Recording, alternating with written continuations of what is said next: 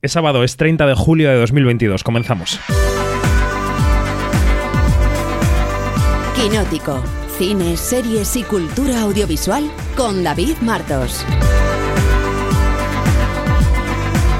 Onda Cero. La muestra de Venecia lo ha vuelto a hacer. Alberto Barbera, su director artístico, lleva al frente del festival más antiguo del mundo poco más de una década, pero fue ya avanzado su mandato cuando se dio cuenta de que Venecia, como si fuera la propia ciudad italiana, se iba hundiendo en el fango y había que reflotarla. Vaya si lo ha hecho, se ha abrazado a Hollywood, se ha abrazado a las plataformas y se ha convertido en el faro europeo de los Oscar. Las películas y las estrellas que van a pasar por el Lido en septiembre son prácticamente imbatibles y le mandan un mensaje muy potente al Festival de Cannes. Se puede mantener la calidad artística y se puede ser mediático a la vez. Esta noche estamos en Palma, en Mallorca, en el fin de semana de clausura de la Atlántida Mallorca Film Fest. Desde aquí vamos a analizar lo que pasa en esta muestra, que ya es una referencia del verano en España, lo que se ha anunciado en Venecia y todo lo que nos deja esta semana una hora de cine y de series que empieza aquí y empieza ahora. Soy David Martos y esto es Quinótico.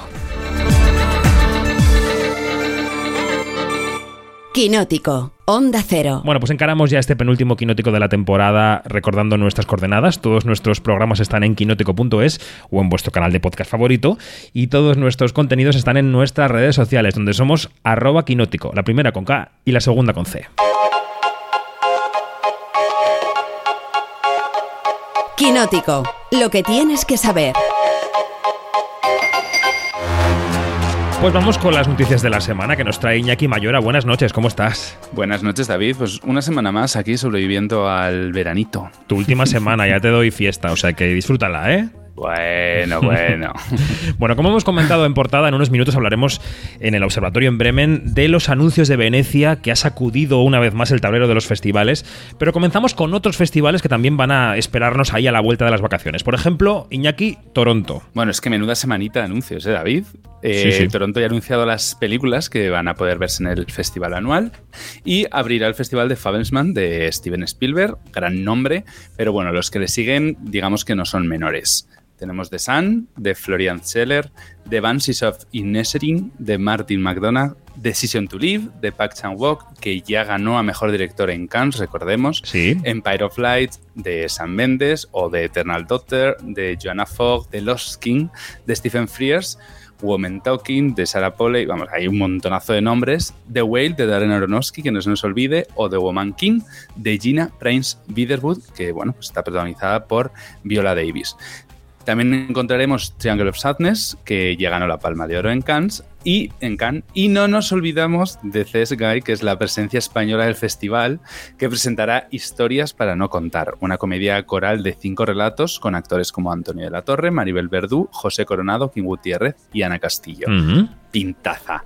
Y bueno, recordar también a nuestros oyentes que en Toronto no hay jurado como tal, que el premio lo da el público y que bueno, que los ganadores de las 10 últimas ediciones de Toronto han estado nominados al Oscar o han ganado a mejor película, incluso como son Nomadland, Green Book o 12 años de esclavitud. Sí, es uno de los indicadores tradicionales de que ahí hay Oscar material eh, flotando en el ambiente.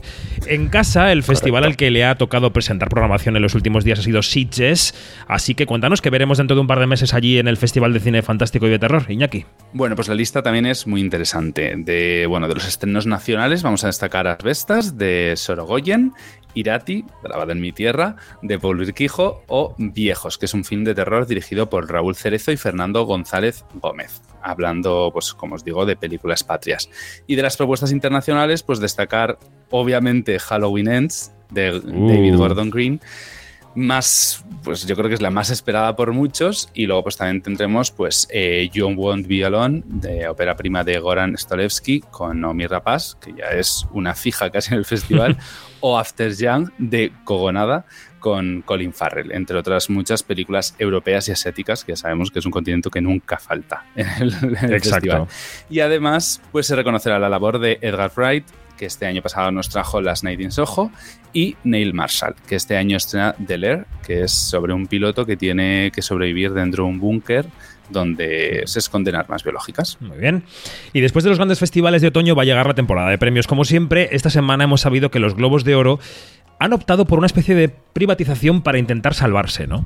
Bueno, correcto, David. Algo, algo así. Los Globos de Oro parece que no acaban de levantar cabeza y no será porque no lo están intentando. Pues sí. Esta semana hemos conocido que Eldritch Industries se hará cargo de los Globos de Oro después de un proceso de apuestas en el que, eh, bueno, pues han salido vencedores. Crearán una compañía específica para comprar los derechos de propiedad intelectual de los Globos de Oro, crearán un nuevo comité ejecutivo y añadirán nuevos miembros pues, para conseguir esa mayor pluralidad y diversidad entre los miembros que se les estaba pidiendo a, la asociación. Habrá que ver cómo afecta esto a los premios, ya que bueno, el año pasado sufrieron el boicot de prácticamente toda la industria. Efectivamente. No nos olvidamos de la taquilla, ¿eh? que siempre repasamos aquí en lo que tienes que saber. ¿Cómo termina el mes de julio, tanto en Estados Unidos como en España, Iñaki? Bueno, comenzamos con Estados Unidos. Un estreno, arranca en todo lo alto de la taquilla, Snob, que es la nueva película de Jordan Peele, que alcanza los 44 millones de dólares y va camino a convertirse en un éxito, a pesar de no alcanzar los más de 70 que hizo su anterior película, As, que bueno, que fue antes de la pandemia, también hay que decirlo. Thor baja en taquilla, el pasado fin de consiguió más de 22 millones de dólares, que no está nada mal, y la tercera y cuarta posición son para los Minions y Car That's Sings, complicada esa palabra, que, bueno, esta última recordamos que se llamará aquí La chica salvaje, mucho más fácil. Y cierra el ranking la imperecedera Top Gun Maverick, que entre ahí no la baja nadie. nadie. y en España, Padre no hay más que uno, 3 sigue en cabeza, alcanzando el pasado fin de 1,4 millones de euros y manteniéndose en lo alto durante toda la semana. Le siguen los Minions, con casi un millón más, y recordad que esta película ya es la segunda más taquillera del año en nuestro país. Ya llega a más de 14,6 millones de euros. La tercera posición es para Thor y la cuarta para otra imperecedera en nuestro país, que es Jurassic World, que ya ha amasado pues, más de 230.000 euros este pasado fin de semana y es la más taquillera del año con más de 16,5 millones de euros. Ahí es nada.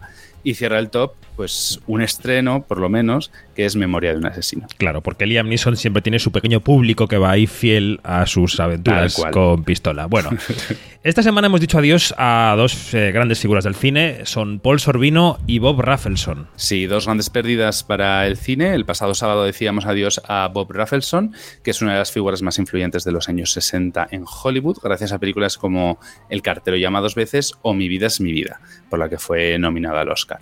Y además es uno de los representantes de lo que se llama el nuevo Hollywood, esa jornada de talentos que revoluciona la industria. Spielberg, Coppola, Scorsese de Palma o este o mismo. Y el lunes nos despedíamos de Paul Sorbino, el inolvidable Paul de uno de los nuestros, pero también pudimos verle en Nixon de Oliver Stone o Rojos con Warren Beatty. Twitter recuperó además ese discurso de su hija Mira Sorbino dedicándole el Oscar a su padre en 1996 por Poderosa Afrodita en el que no podía haberse más emocionado. Era emocionante, sí. En las últimas semanas os hemos eh, hablado de un estreno de Netflix con Ryan Gosling y con Ana de Armas al frente, em, con el que la plataforma tenía muchas esperanzas de éxito, ¿no? Bueno, pues no les ha debido ir mal del todo en clics porque están planeando generar todo un universo en torno a esa marca, la marca de El Agente Invisible. Bueno, pues como dices, no les ha debido ir absolutamente mal, porque David han anunciado dos proyectos. Una secuela en la que volveremos a ver a Ryan Gosling y volverá a estar dirigida por los rusos, y un spin-off de algunos de los personajes que todavía no han confirmado, están guardando en secreto, pero sabemos que el guion estará en manos de los guionistas de Deadpool. Vamos, que no están escatimando y que van a por todas. Recordad que La Gente Invisible es el tercer proyecto de Netflix con la productora de los rusos, HBO, y que ha repetido el éxito que ya obtuvo Tyler Rake, del que ha anunciado una secuela y que llegará en 2023 con Chris Hemsworth. Y tenemos tráiler del Pinocho de Guillermo del Toro. From my many wanderings on this earth, I had so much to say about imperfect fathers. and imperfect sons, and about loss and love. Venga, para quien no lo esté viendo, que son todos los que oyen la radio, ¿cómo es el tráiler y coordenadas de la película, Iñaki? Bueno, pues por fin hemos podido ver las primeras imágenes de una de las películas que más espero yo este año, que es esta versión del clásico de la mano de Guillermo el Toro, que es un musical en stop motion ambientado en Italia durante el periodo de entreguerras y que llegará a Netflix en diciembre de este año. Ewan McGregor, David Bradley, Christopher Waltz, Tilda Swinton o Kate Blanchett son las, los, los, actores que van a dar voz a sus personajes. Muchos de ellos serán nuevos y que no corresponden con la versión de Disney, que recordamos que también tiene adaptación este año y saldrá en septiembre en Disney Plus. Sí, sí. Con Tom Hanks, Cynthia Erivo o Robert Downey Jr casualidades. O no, no lo creo. Esto me recuerda cuando en 2016 tuvimos dos versiones del libro de la selva, también de Disney y Netflix. En fin, todo se acumula, todo se repite, todo se replica. Vivimos en el multiverso permanente. Oye, dame un segundo, Iñaki. Ya hemos dicho que estamos en Baleares, en el Atlántida Mallorca Film Fest, pero el verano es también época de preparación, de cocción de los festivales de otoño, por ejemplo, de la Mostra de Valencia. Quinótico. David Martos. Onda Cero. Eduardo Guillot, director de la Muestra de Valencia, ¿cómo estás? Buenas noches. ¿Qué tal? Buenas noches, ¿cómo estás? Eh, mucho calor en Valencia estos días, ¿no? Demasiado, diría. bueno, ¿y dónde no? Estamos nosotros aquí en Palma, en Mallorca, en el Atlántida Film Fest, y también aquí estamos pasando lo nuestro, o sea que, que el Mediterráneo nos une, Eduardo, esta noche. Así es, el, Mediterráneo y su humedad. Efectivamente. Bueno, hablamos con Eduardo porque mm, teníamos ese propósito, ¿no? El de, el de, ahora que estamos en verano, hablar de alguno de los festivales de otoño de los que hablamos cuando llega, cuando llega la fecha, cuando los visitamos, entrevistamos a actores y directores, pero que se cuecen meses antes, que empiezan a prepararse y que, y que tienen novedades en cartera, ¿no? Em, en líneas generales, ya sé que no habéis anunciado casi nada de la muestra de Valencia, Eduardo. ¿Cómo se presenta la muestra del 22? Eh, ¿Cómo se sale de la pandemia un festival como el vuestro? Bueno, sale intentando recuperar lo que era esa famosa palabra que utilizamos todos hace tiempo, que es eh, lo que era la normalidad. Eh, en, nuestro caso, en 2019, bueno, en nuestro caso y en el de todo el mundo, claro, eh, con la salvedad de que nosotros, tanto el 20 como el 21, con, bueno, con restricciones como, como todo el que lo consiguió, pero hicimos ediciones presenciales. Entonces, lo que vamos a hacer es, pues, seguir en esa línea, pero esta vez, pues claro, o sea, sin mascarillas, sin restricciones de aforo, sin restricciones fronterizas para invitados, en fin, eh, volviendo un poco a lo que a lo que debe ser un festival de cine. Para quien no conozca la muestra de Valencia, que se plantee a lo mejor un viaje a la capital valenciana este mes de octubre, ¿qué es lo que ofrece? ¿Cuál es la peculiaridad del festival que tú diriges desde el año desde el año 18, Eduardo? Bueno, pues eh, tenemos un subtítulo, Mostra de Valencia, eh, Cinema del Mediterráneo, que de alguna manera pues ya explicita nuestra, nuestra especificidad, ¿no? que es eh, hacer un rastreo anual de todo lo que se produce o coproduce desde el Mediterráneo. Es el, es el origen del festival en los años 80 y, es con la voluntad con la que nosotros lo recuperamos en, 2018. Eso quiere decir, eh, y hacemos mucho hincapié en ello, no solo la Ribera Norte, los países que nos vienen a todos a la cabeza, Francia, Italia, España, eh, sino también la Ribera Sur, que a veces eh, está como un poco más dejada de la mano de Dios en los festivales, ¿no? que son como a veces los hermanos pobres en muchos sentidos y nos gusta mucho bucear en esos países de la Ribera Sur Mediterránea porque a veces encontramos cosas muy interesantes. Hmm. De entre lo que ya podemos contar de la muestra de Valencia, porque se anunció esta semana, es que, mm, bueno, pues mm, va a ponerse en marcha el primer foro de coproducción internacional del festival. Em, eh, esto, claro, a las personas que nos escuchan, a los oyentes y las oyentes de Equinótico les puede parecer algo muy técnico o muy del negocio, pero al final es el germen que produce, que, provoca que se produzcan películas, ¿no? Eh, cuéntanos por qué queríais meteros en este, en este terreno, en el de la coproducción, en el de convertiros en un hub, en esa conexión entre agentes del sector, y cómo va a ser esto, eh, Eduardo. Pues eh, muy buena pregunta, porque después de haberlo hecho yo también me pregunto por qué nos hemos metido en, esto. Eh, bueno, desde, desde que el festival volvió, que volvió con un presupuesto pues bastante limitado eh, por, dadas las circunstancias, siempre habíamos querido tener una sección de industria porque además, bueno, sabes que es algo que prácticamente es inevitable en los festivales, que, de alguna manera exhibir ese músculo a nivel profesional, que es verdad que a veces no llega, no llega al público, que lo que ve sobre todo son las películas que se proyectan y que vienen de, otros festivales internacionales, pero, pero que como decías también es como un vivero de, de, futuros proyectos que, bueno, que, si pasan por aquí, pues en un momento dado puede que, acaben volviendo cuando sean ya eh, películas terminadas. Y en ese sentido, pues queríamos reunir, eh, sabemos que hay muchísimos labs, muchísimos workshops, muchísimos eh, programas de tutelaje, y nosotros no queríamos tanto tutelar proyectos, es decir, decirle a la, a la gente cómo tiene que hacer sus películas, sino eh, tratar de que hagan las películas que quieren hacer. Es decir, nosotros no cuestionamos eh, los proyectos que pasarán el corte, sino que lo que haremos será poner a disposición de, sus, eh, de los cineastas y los productores que los, que los presentan otros productores que vengan a Valencia con la intención de interesarse por esos proyectos y en un principio pues llegar a acuerdos para poder trabajar conjuntamente y, que las películas se, se, acaben produciendo y sean una realidad. Por lo que hemos visto, los proyectos que se presenten para este Valencia Film Affairs, que se llama así el foro de coproducción, tienen que tener acreditado ya que tienen un porcentaje cerrado de su producción, o sea que son viables en una cierta medida, y la muestra elegirá, creo que son 10 de ellos, para presentárselos el 22 y 23 de octubre a los productores que viajen hasta Valencia, ¿no? Así es. Eh, hemos hecho una primera convocatoria en la que, para nuestra sorpresa, porque ya sabes que esto, ah, para darlo a conocer internacionalmente, necesita unos canales, etcétera, y es una primera edición que, por un lado es modesta, pero por otro también pues somos ambiciosos y bueno, hemos, hemos recibido más de 30 proyectos de 11 países que también pensábamos que bueno, por cercanía pues España iba a ser el país mayoritario. Y la verdad es que ha habido muy buena, muy buena respuesta internacional. Y ahora pues toca eh, pues evaluar esos, esos proyectos, ver qué, cuáles son los 10 que pasan al corte y bueno, invitaremos a, a, sus... Uh, a, la gente que los, eh, que los eh, ha puesto en marcha, directores, productores, para que vengan a Valencia a defenderlos y a bueno, hacer eso que también eh, decimos todos, hacer networking con nuestros invitados para, para tratar de, de sacarlos adelante.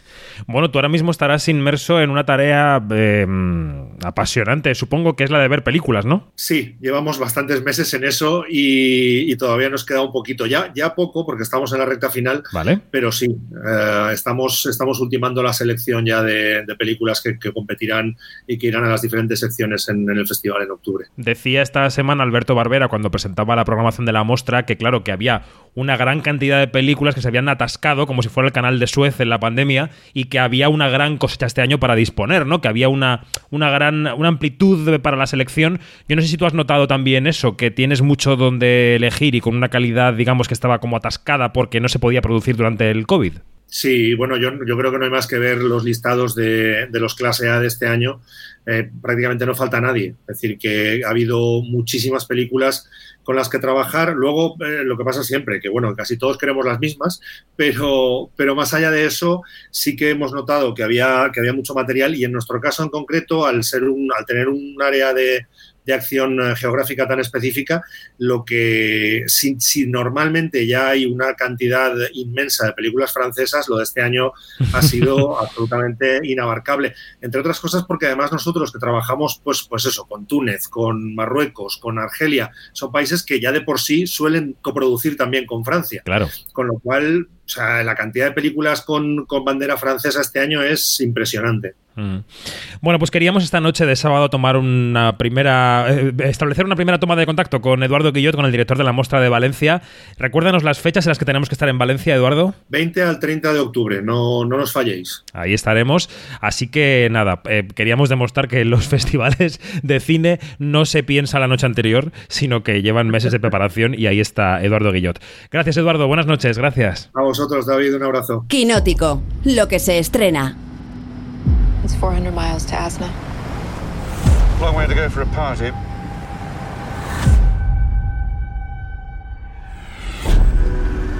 Face it, David, we're lost. That's the time. No, it's not. This is the time. No, David. Don't be so bloody stupid. Vamos a repasar, Iñaki, algunos de los estrenos de la semana. Este viernes parece que la cartelera se contrae un poco, eh, los títulos nuevos se resguardan del calor, pero no nos faltan caras ni nombres de Hollywood. Por ejemplo, se estrena Los Perdonados. Exacto, es una película del director John Michael McDonagh, el director del Irlandés, por ejemplo, en la que Ralph Fiennes y Jessica Chastain son un matrimonio pudiente que hace un viaje desde Londres a Marruecos para pasar un fin de semana en casa de unos amigos. Aquí ocurre un, un suceso trágico y tendrán que demostrar pues, que no son los culpables. Mm, los ricos también lloran. El cine francés nos deja dos películas. Una de ellas pasaba ayer por aquí, por el Atlántida Mallorca Film Fest. Hablamos de Vortex, que es lo nuevo de Gaspar Noé. La, la vie est un rêve, ¿no? Oui, la vie est un rêve dans un rêve. On est bien peu de choses, et mon ami la rose me l'a dit. La cinta se centra en un eh, matrimonio de ancianos que padece demencia. Eh, él es Darío Argento, el director mítico, eh, que hace su primer papel protagonista como actor en el cine. Con Gaspar Noé estuvimos ayer charlando aquí, nos dio una entrevista y nos contaba justamente que, bueno, pues que aunque los críticos han dicho que su película Vortex es la más abierta de su filmografía, cree que esto se percibe porque es un tema universal que ocurre casi en todos los hogares. Todo es el tema más universal que, que- que cu- en cualquier país, en cualquier familia. ah, hay ancianos o, o gente con demencia o con cáncer o con problemas cardíacos y, y es como la película es m- la más banal y la más cercana a los dolores de, de- de todo el mundo. Este era Gaspar Noé, la otra película de la semana francesa se llama La Fractura y la dirige Catherine Corsini. ¿Qué haces aquí? ¿No viniste ayer? Sí, y antes de ayer. Llevo seis noches seguidas. Así no vas a volver. Me da miedo que me ingrese. No te agobies. Es imposible. Encontraremos una solución. Podríamos contratar a una enfermera, alguien que te limpie la casa. Vale, genial. Ahora es como si fuera una abuela, ¿verdad? Es una cinta Iñaki que estuvo en el Festival de Cannes del año 2021. Sí, y esta pues habla de una pareja de chicas, Valeria Bruni Tedeschi y Marina Foix, que acaban en urgencias durante una noche en la que se está produciendo una manifestación de los chalecos amarillos franceses. En la historia se mezclan la tensión social, la situación del sistema sanitario galo y los prejuicios, que a veces son muy engañosos. Desde luego. ¿Te parece que mencionemos también alguna serie? Vamos con ellas. Venga, vamos, vamos con un par de ellas. Desde esta semana ya está disponible en Disney Plus la serie Santa Evita, protagonizada por Natalia Oreiro, que sigue la pista del cadáver de Eva Perón. Y este domingo en Stars, Stars Play vuelve Queer as Folk, que es una reinterpretación de la serie británica de Russell T. Davis, pero esta vez ambientada en la ciudad de Nueva Orleans. ¿Tú eras fan de Queer as Folk? Pues me pilló muy jovencito, por lo que recuerdo. Vi algunos capítulos que, si no me equivoco, la emitían en cuatro cuando yo la vi. Ya, yo nunca la he llegado a ver, ¿eh? no ha sido, no ha pasado por mi vida realmente. Hay gente a la que le ha marcado muchísimo. Mm, no es una serie fundacional No es para nuestro mí. caso, No. no. es nuestro caso. Bueno, pues Iñaki Mayora, te despido y hasta la próxima temporada. Pasa un verano estupendo y aquí nos vemos a la vuelta. ¿eh? Igualmente, David, mm, estaremos cargando las pilas para la vuelta. Un abrazo fuerte, hasta luego. Igualmente. Nosotros nos quedamos con el estreno español de la semana porque tenemos al teléfono a su directora. Hablamos de la película Héroes de Barrio, que pasó por el Festival de Málaga y en la que el fútbol sirve como telón de fondo para una relación paterno-filial. Escuchamos cómo suena el tráiler y saludamos enseguida a su directora que se llama Ángeles Reiné. Quinótico, la entrevista. ¿Quién ha sido? Papá, es que estábamos entrenando. Me han cogido para el equipo del barrio. ¡Coño! ¡Ay, esa niña! Tengo que hablar contigo. Galofre solo pagará los gastos del equipo si Joaquín lo apadrina. Como tú eres muy amigo de Joaquín, padre que me parió. Mira, es el amigo de Joaquín. ¿El del Betty? Ángeles, ¿qué tal? Buenas noches, ¿cómo estás? Hola, buenas noches. Muy contenta de estar en vuestro programa. Los oyentes y las oyentes de Quinótico recordarán que charlamos con ella con motivo del estreno de Salir del Ropero hace ya eh, tres años, ¿hace, Ángeles? Sí, exactamente. Sí, sí. Ya. ¿Cómo pasa el tiempo, eh? Efectivamente, y una pandemia, ¿no? De por medio. Sí, exactamente. Y una pandemia, sí, sí. Bueno, estamos aquí para hablar de Héroes de Barrio, que es tu nueva película. Em, yo no sé si esto fue una idea tuya, una propuesta. ¿Cómo surgió el proyecto? Cuéntanos. Bueno, esto es eh, un proyecto de encargo, ¿vale? A mí me llama Eduardo Campoy para encargarme este proyecto, para que yo lo dirija y me pasa el guion y me dice, mira, ahí tienes el guion y, y nada, pues reescríbelo y haz lo tuyo, hazlo más personal, actualízalo y haz lo que quieras. Y nada, y ahí eso es un poco lo que lo que hice, lo que hice. así que que muy contenta, la verdad, de, de poder eh, trabajar con el guion, porque para hacerlo más mío, ¿no? De alguna manera. Claro, te iba a preguntar si eres futbolera, pero a lo mejor, bueno, no sé si hace falta ser futbolera para dirigir una película sobre fútbol. Bueno, la verdad es que yo creo que no hace falta, pero en mi caso yo me he criado con el fútbol. Mi abuela era una gran aficionada al fútbol, seguidora del Cádiz. Ah, mira. Allá por donde fuera el Cádiz, entonces que estaba en primera cuando ella era, cuando yo era pequeñita, y mi abuelo también, mi padre también. Así que yo me he criado en eh, siguiendo al Cádiz, vamos, en carreteras con el coche a un estadio y a otro y a otro, así que sí. Bueno, em, en este caso hablamos de una historia sobre una niña que es Luna Fulgencio que juega al fútbol em, y a la que su padre, digamos, que es Antonio Pagudo, intentando acercarse a ella, intentando un poco congraciarse, pues le promete que allí en el partido va a estar eh, el mítico Joaquín, ¿no? Em, ¿Cuáles son, cuáles, dónde estaba em, tu interés en esta película? ¿Cuáles son tus conexiones con esta historia, Ángeles? Bueno, realmente te digo que el guion original no es mío, ¿vale? O sea, que yo lo he, yo lo he Sí, sí. Eh, la historia es que el padre del la protagonista, Antonio Pagudo, ¿vale? Es el padre de la niña protagonista y él lo que hace es que tiene un bar, vamos, regenta un bar, y entonces en ese bar de barrio, de alguna manera donde se reúne toda la gente eh, del barrio, ¿no? Y están a mediodía pues tomándose una cervecita y esto, que es muy típico de los barrios, eh, bueno, muy típico en España en general, aunque no sea en los barrios. es un poco esta nuestra, nuestra esencia, ¿no? Eso de la cervecita. Pues eh, ahí es cuando están hablando de fútbol, están hablando de Joaquín y tal, y eh, uno que se cree que, que sabe mucho de fútbol, pues eh, empieza a fardar, ¿no? De que sabe de fútbol y tal, y deja al dueño del bar, que es el padre de, de la protagonista, lo deja mal, ¿no? Y entonces él hace una pequeña mentiriquilla, ¿no? Y dice que, que no, que, que él es amigo de Joaquín, ¿no? Y tal. Y ahí, pues claro, ahí se forma un bulo, entonces ahí tiene que solucionarlo de alguna manera. Es así la historia, ¿vale? O sea, es, es que no, no es que se lo invente para, para ganarse el afecto de la, de la niña, sino es, es que el padre eh, mete la pata y por meter la pata al final eh, soluciona parte de su vida, fíjate, porque él está eh, regentando un bar eh, que en realidad no le gusta lo que hace. Y bueno y, y ha perdido toda la confianza en sí mismo y, y, bueno tiene un objetivo que es que Joaquín vaya al barrio no o sea y que y que la niña no su hija no se entere de que de que él ha mentido y de que Joaquín en realidad no es su amigo ¿no? sino que la niña no sepa eso. Y ese es su objetivo es pasar toda la película en busca de Joaquín. Y bueno de alguna manera me parece que es un acto muy bonito no de, de amor no A- de que un perdedor se convierta en un héroe no gracias por un acto de, de amor a su hija no sí Totalmente. Eh, bueno, habrá quien escuche esta charla y piense que estamos haciendo un spoiler, pero quien haya visto las fotos de la premier de la película verá que Joaquín está ahí, ¿no? Apoyando el proyecto. Eh, ¿Cómo fue? ¿Cómo fue trabajar con él? ¿Cómo se- yo supongo que es un tipo con muy buena disposición, ¿no? Se prestó eh, con de buen grado, ¿no? A la película. Sí, bueno, Joaquín es un ser humano estupendo, o sea que fue muy fácil tenerlo allí en el rodaje y además mucha con mucha capacidad de escucha y tal, y el ratito que estuvo con nosotros, porque claro, es una persona que es muy ocupada, el ratito que estuvo en el rodaje, la verdad es que lo pasamos todos muy bien, nos reímos porque es muy simpático, muy humano, y bueno, pues fue un placer tenerlo, o sea que vamos, repetiría con él seguro. Eh, no recuerdo las preguntas exactas que te hicimos hace tres años por tu anterior película, pero seguramente te preguntaríamos por la situación de los cines, que estaban pensando en su futuro, las plataformas, y esto en 2019, antes de que nos viniera todo lo que nos ha venido encima, ¿no? Eh, estas semanas estamos, pues bueno, hemos escuchado la propuesta de los cines, que quieren una ventana exclusiva para las películas en los cines, estamos viendo cómo las plataformas se van reajustando. Eh, el panorama sigue cambiando, ¿no? Entre una película y otra, Ángeles, esto sigue evolucionando y parece que no para. Sí, además está bien ¿eh? que no pare, porque realmente el cine es un espectáculo, ¿sabes? Está muy bien las plataformas, está muy bien que tengamos una gran oferta en las casas para poder ver contenido de ficción y de documental y, series y todo esto, pero es que el cine es un espectáculo, es una cosa, es algo diferente, ¿sabes? Es, es salir a la calle, ¿sabes? Es hacer algo diferente, es estar en silencio, es recibir eh, toda la energía de todo el mundo que está alrededor tuya, ¿sabes? Recibiendo las risas o la, o la o el llanto o el drama o lo, lo que estés viendo, ¿no?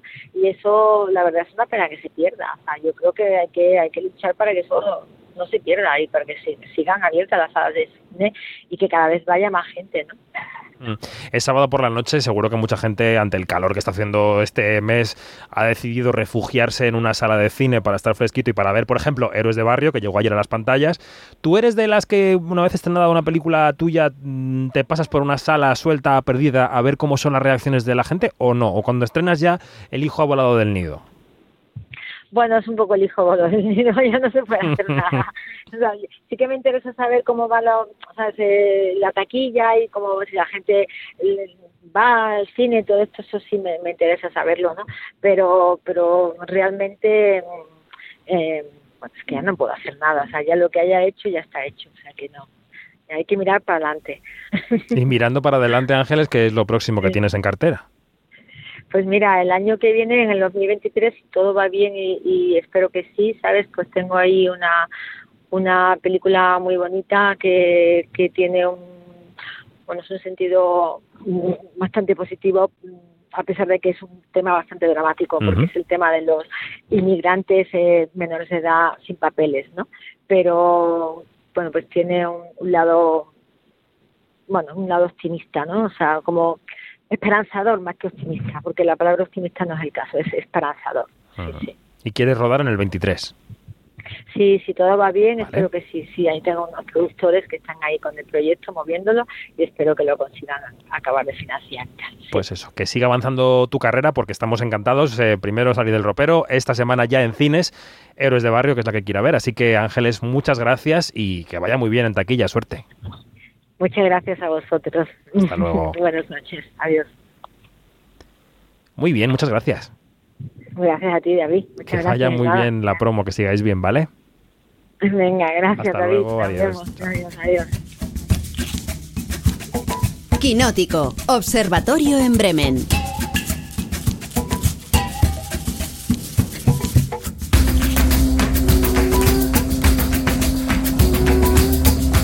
Pues hemos repasado las noticias, hemos mirado los festivales de otoño, comentado los estrenos, llega la hora del análisis en Quinótico en el Observatorio, aquí en Palma, a mi lado, casi ya en el cierre del festival, está Begoña Donat. Buenas noches. Buenas noches, David. ¿Cómo estás? ¿Todo bien? ¿Qué tal te lo has pasado estos días? Bueno, ya sabes, porque lo has compartido conmigo, que ha sido una combinación de cine y de, de conciertos al aire libre en, en sitios emblemáticos de la isla. O sea que, bueno, en cuanto terminemos de cerrar este programa, vamos a cerrar también el festival con un último concierto. Bueno, y en Canarias, de archipiélago a archipiélago, con una hora menos, pero con las pilas cargadas de más. Janina Pérez Arias, Guten Abend, ¿cómo estás? Hola, guten Abend. Mira, no sé si pilas cargadas o descargadas, porque aquí también ha pegado calor. Sí, sí, sí, sí, estamos sufriendo el calor es verdad, en toda España. Bueno, tenemos unos minutos para hablar fundamentalmente de dos festivales. Uno en el que estamos tú y yo, Bego, esta edición número 12 del Atlántida Mallorca Film Fest, que se consolida, que supera la pandemia, que consigue, que consigue establecer ese modelo que persiguen, ¿no? Que es híbrido. Y el otro festival es el de Venecia, que el pasado martes presentaba los contenidos de su edición número 79 que será con la que arranquemos temporada de Quinótico, bueno, pues dentro de un mes. Vamos a empezar por el Atlántida. Como decíamos, es un festival que ha superado la COVID. Charlábamos hace unos días con Jaume Ripoll, que es el director del festival y también director de contenidos de Filming que como sabéis es la plataforma que soporta este festival, y nos decía Jauma que el Atlántida ha hecho el camino contrario al que han hecho el resto de festivales, porque lo que siempre había estado ahí para ellos era justo la vertiente digital. Singular, algunos dirían que contradictorio, pero a mí me lo parece, reafirma la personalidad, el que durante esos dos años de pandemia cuando muchos festivales eh, se iban al online porque era muy difícil hacer el festival eh, presencial, nosotros mantuvimos el festival presencial teniendo una plataforma online donde directamente podía acoger el festival sin mayores problemas. Pero nos gusta complicarnos la vida, ¿no? En esta, esta eh, duodécima edición en Mallorca tenemos 70 películas. Y dices, ¿por qué programas 70 películas durante 8 días pudiendo poner 30 y estar más tranquilo? Porque creo que hay mucho cine que merece ser compartido y que hay el público suficiente con ganas de disfrutarlo. Bueno, ¿cómo definirías este festival, Bego? Eh, ¿Cómo lo explicarías para alguien que no ha estado aquí nunca? ¿Por qué es interesante lo que nos propone cada verano en Mallorca este Atlántida Film Fest? Me parece un festival muy, muy arriesgado en los contenidos. No son contenidos que, que estén unidos por un género, ni por una nacionalidad, eh, ni por la edad de los cineastas, como por, por el hecho de, de contar historias que, que, lo definía muy bien Jauma en, en la inauguración, que es que son eh, historias que no tienen una respuesta, o sea, que realmente lo que abren es, un universo de posibilidades al espectador, que retan al espectador en, a, precisamente plantearse dudas. Y, bueno, tienes desde género eh, de terror hasta musical, hasta documental, o sea, que no, es algo que esté definido, sino que la definición está precisamente en, la sorpresa de no recurrir a fórmulas comerciales. Pues un ejemplo de las películas que pasan por aquí, de esas películas que se hacen preguntas, es la película Ramona, la ópera prima de la directora Andrea Bagney. Eh, la prota es una debutante, no en la escena pública, pero sí en la actuación de cine, Lourdes Hernández, o sea, Russian Red. La película suena así. Soy Bruno, el director de la película. ¿Qué rubia estás? Eh, es una peluca. Me la puedo quitar, ¿eh? ¿Qué va, qué va, qué va? Nos encantan las pelucas. Es que me habías cogido antes de que empezara a hacer la prueba. Pero, tía, ¿no quieres ser la protagonista? Sí, pero es que quiero que me cojan por mis dotes de actriz. ¿Puedes dejar de decir eso, por favor? Pudimos charlar el otro día aquí con Lourdes Hernández y hablábamos del control creativo de su carrera, que es muy distinto siendo actriz o siendo cantante. En verdad no he perdido el control del todo, pero he, he, negociado el control, porque sí que es verdad que me pongo a disposición de algo, pero al final estoy en control de, de los, de las, de las, digamos, como de las de las opciones o de las decisiones que, tomo con respecto a mi trabajo, que, es más limitado, porque yo en la música sí que estoy como directora de mi proyecto, pero aquí estoy como actriz, entonces entendiendo los límites de mi, de mi trabajo y al confiar plenamente en Andrea por una cuestión energética de intuición y de, y de, conexión, eh, me, me encanta ponerme a disposición de ella. En ese sentido, pero también estoy en control de lo que estoy haciendo. Bueno, a mí la película me ha parecido muy fresquita, eh, me ha parecido, eh, tiene conexiones con Trueba, en cierto sentido, con Jonás Trueba, ese Madrid en blanco y negro, esa ingenuidad del mundo de los actores. No sé tú cómo has visto esta Ramona, Bego. En un principio nos la, nos la vendieron como una Frances Ha eh, en, terreno patrio, pero luego cuando la vi, claro, ese blanco y negro puede hacerte pensar, esa, esa eh, ese, personaje principal femenino lleno de dudas ante la vida también te puede hacer recordar a Frances Ha, pero, pero luego conforme va eh, avanzando la película, llega un momento en el que llegas a, enfadarte con la protagonista, eh, entiendes perfectamente de dónde viene su, economía, porque tú con Frances Ha dices, ¿cómo puede estar viviendo en Manhattan en estas condiciones? No, sabes que la protagonista de Ramona es una chica que vive en unas condiciones mm, que son las que le, brinda su trabajo como nani. y luego ese, ese eh, autoboicot continuo, ¿no? Es, una chica que no, que no es capaz de abrazar el futuro que se le presenta, sino que está llena de inseguridad y tantas inseguridades que al final llega un momento que esa vulnerabilidad eh, te llega a, provocar cierta, mm, cierto cabreo porque quieres darle el empujón. Pues llegará próximamente a los cines y a filming. Otra película de debutante que quería destacar es La amiga de mi amiga, de Zaida Carmona. Es una trabajadora de filming que se ha lanzado a hacer cine. Una comedia romántica lésbica con muchas dudas y con muchos besos. A Zaida le gusta Lara, pero también Aroa. Julia deja a Aroa para enrollarse con Rocío. A Rocío le gusta Julia, pero no quiere dejar a Lara. Y Lara... Tienes que... no sé. Está echando un lío. Bueno, también comenzábamos con Zaida, que nos decía que ella no estaba interesada en presentar a ese grupo de lesbianas como víctimas de un conflicto interno con su sexualidad, sino que pues la reivindicación de la película se produce desde la naturalidad de que eso forma parte del resto de cosas que les ocurren ¿no? a los personajes en la vida. Nos lo contaba así Zaida. En cuanto me pongo a escribir me, me, pongo a escribir algo personal, pues obviamente está ahí. O sea, no es que este, no tengo que hacer ningún esfuerzo porque está en mi vida pero sí que me parece importante que nosotros narremos nuestras propias historias, ¿no? Y en ese sentido sí, para mí sí que es importante dar esa visibilidad y como, hacer una película eminentemente eh, boyera. Bueno, Bego, cuéntame, antes de pasar a Venecia y a otras cosas, eh, otras películas que te hayan marcado en este Atlántida. Yo, por ejemplo, pude ver el jueves Pacifiction de Albert Serra, que ya visteis en Cannes vosotras. Eh, hablaremos de ella cuando se estrene el 2 de septiembre. Finalmente, ¿cómo se llama, David? Ah. David, finalmente, ¿cómo se llama? Sí, pues Pacifiction, no, no es Bora Bora, es Pacifiction. Janina, te dejo tranquila. Eh, y te debo decir que me ha gustado bastante, aunque me parece muy larga. No sé si compartes. Ah, mira. Bueno, sí, es que ese, ha sido como que, ese fue como que el, gran, el gran punto de, de, crítica, ¿no? Pero para lo que, tú sabes que este, eso es relativo, tú le dices a un director, es que tu película es demasiado larga y te va a ver con cara de fo. O sea, te va a ver con cara de, pero ¿de qué vas? O sea, este, uno hace, qué sé yo, eh, una olla de sancocho lo más grande que pueda o, para dos personas, no bueno, en la moderación yo creo que también está el gusto a veces, ¿eh? O sea, que vamos, a, vamos a dejarlo ahí. Tal cual. Eh, Begoña, venga, ¿alguna película, un par de películas que te lleves del festival? Eh, Paolo Di Paolo ha sido un descubrimiento, pero un descubrimiento por partida doble, porque es un documental sobre un fotógrafo que en los años 50 y 60 retrató la posguerra italiana, o sea, retrató toda la, la miseria también eh, lo que era el despertar a las vacaciones en Italia después de un periodo en el que pues, había pobreza y luego lo, lo, alternó con un trabajo de retrato de lo que era también las altas, eh, las altas esferas de, de, Italia y fue a, presentaciones de, de, crías de la aristocracia que celebraban su 18 cumpleaños. Fue el fotógrafo de cabecera de, Pasolini. Fue el único fotógrafo al que Ana Magnani le permitió acceder a su vida privada, retratarla en bañador con su hijo que tenía, que tenía una afección de poliomielitis Y resulta que toda su obra quedó sepultada a finales de los 60 porque él decidió que el amarillismo no iba con él. Entonces se apeó, él era filósofo de formación y se apeó de la fotografía. Entonces su hija un día baja a comprarse, bueno, se iba de vacaciones a la, nieve y baja por unas botas porque no había encontrado otras eh, que comprarse y cuando baja por las botas se encuentra con una caja de negativos y descubre que su padre se había codeado con todas estas personas. Entonces, es, un descubrimiento como película, está dirigida por otro fotógrafo, por Bruce Weber, que se fascinó con, esta, con este creador, con este fotógrafo italiano, Paolo Di Paolo, y lo es como documental porque es una sorpresa detrás de otra y es visualmente es una maravilla. Y la segunda rápidamente, porque Bego no puede decir corta una película. La segunda rápidamente, ¿cuál te ha gustado? Va.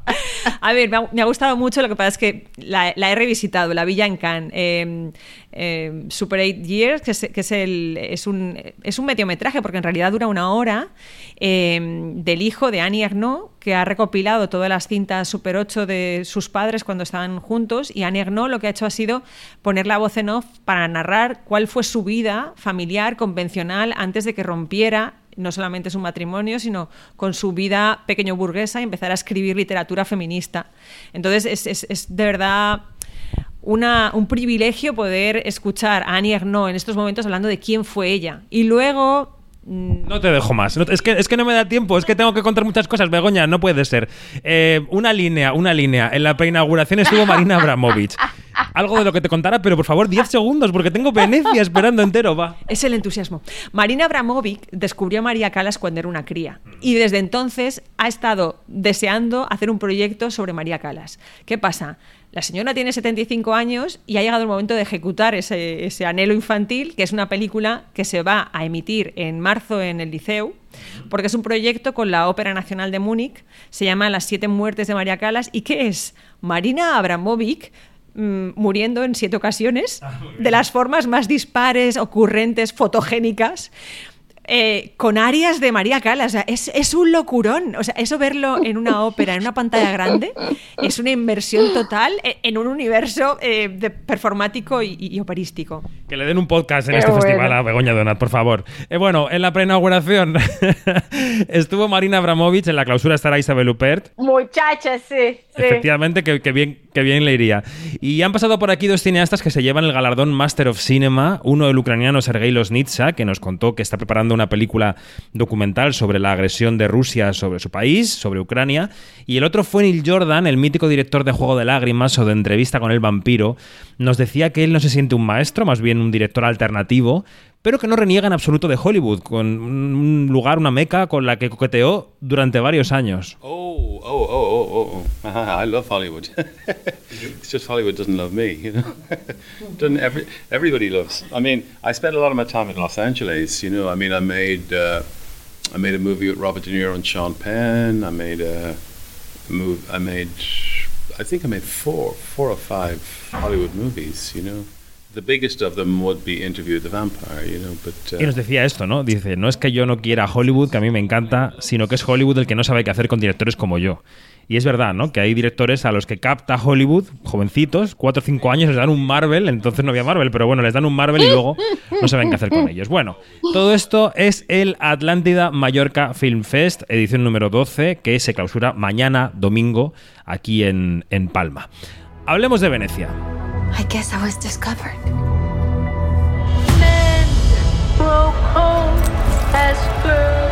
I know you're supposed to get used to it. But I just can't. I've played Marilyn Monroe, Marilyn Monroe, Marilyn Monroe.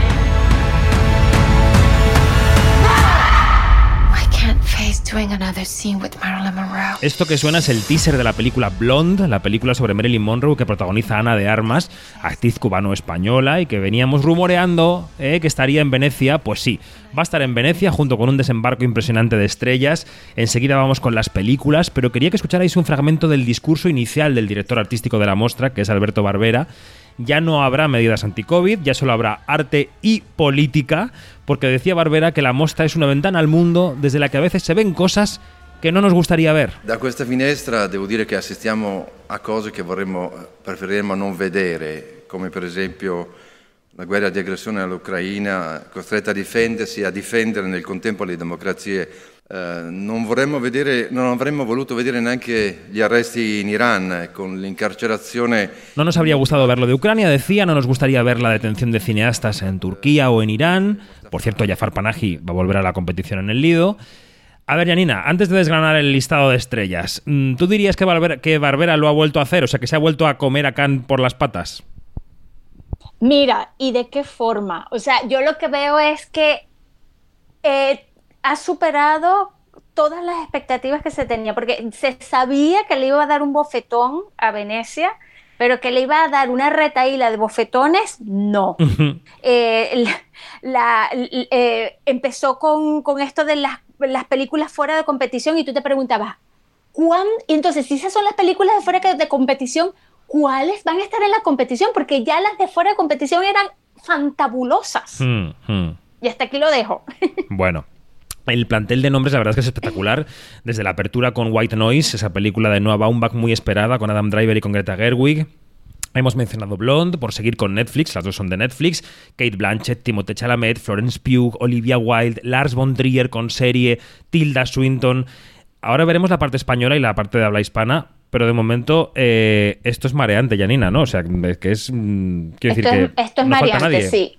Sí, sí, sí, es mareante, es mareante y es tan sofocante que, que, perdemos como que el norte, perdemos lo de, lo de la participación de las, de las, directoras, eh, de las directoras en la competición oficial, que es bastante magra, pero eh, en contraposición hay un balance, digamos, que, son, que hay historias de mujeres sobre mujeres también contadas allí, dirigidas por hombres. Entonces, claro, el festival está jugando como ese fútbol milenario que, que de, de, México, que es una pelota en, de fuego, es que es un fútbol, que es un fútbol así, pues así está jugando el Festival de, de Venecia con esto de, de, balancear, ¿no? ¿Dónde están, digamos, dónde están las carencias? Porque son muy pocas mujeres cineastas las que Sí. están en competición oficial. Sí, sí.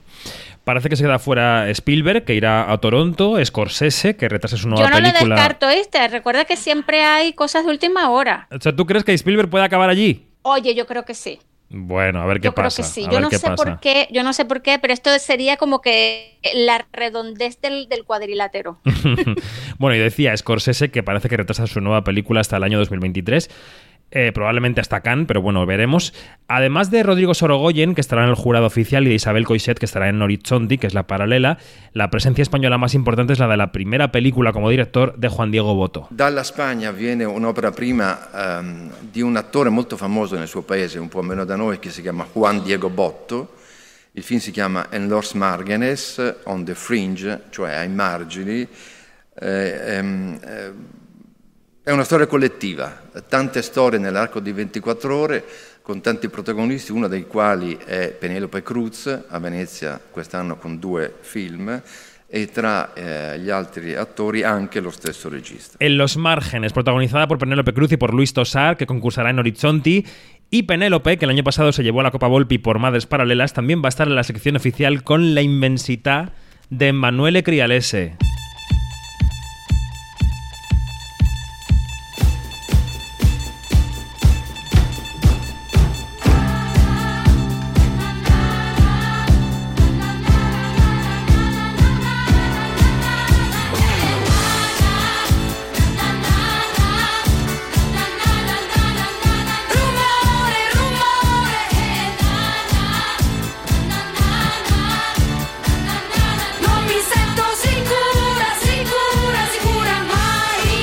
Podido ver este clip mudo de Penélope al ritmo de Rafaela Carrá. Eh, que decías tú, Begoña, que te parecía una mamá italiana. ¿Lo de Penélope Begoña tiene techo o, o no lo parece? Además es que este año viene con otras dos películas muy diferentes. Esta mujer es versátil, es, eh, muchas veces lo leo y, y lo corroboro, o sea, me parece la reina de España. Y no solo por la película de Trueba. También va a estar Ola Dueñas con la película portuguesa La novia. Javier Bardem protagoniza junto con Chris Rock el corto Look at Me de Sally Potter. Ya ni puede ser una reedición de los Oscar claramente, ¿no? Oye, increíble, o sea, tal cual. Este, yo lo que espero que no se acerque por allí Will Smith, por favor, no, no vengas. Bueno, esto es un poco lo, lo grueso de Venecia, de lo que nos hemos dejado de los títulos. Janina, ¿tú qué esperas? ¿Qué, qué película de Venecia? eh, porque estaremos allí en el Lido, eh, eh, grabando Quinótico. ¿Qué película esperas con más ganas? ¿Qué te apetece más? Uh, mira, está, eh, a ver, a mí me encanta Noah Baumbach, me encanta, me encanta, Mm. me encanta, o sea, me vuelve loca. Eh, yo sé que tiene sus detractores y todo esto, pero está Al- Alejandro González Iñárritu también.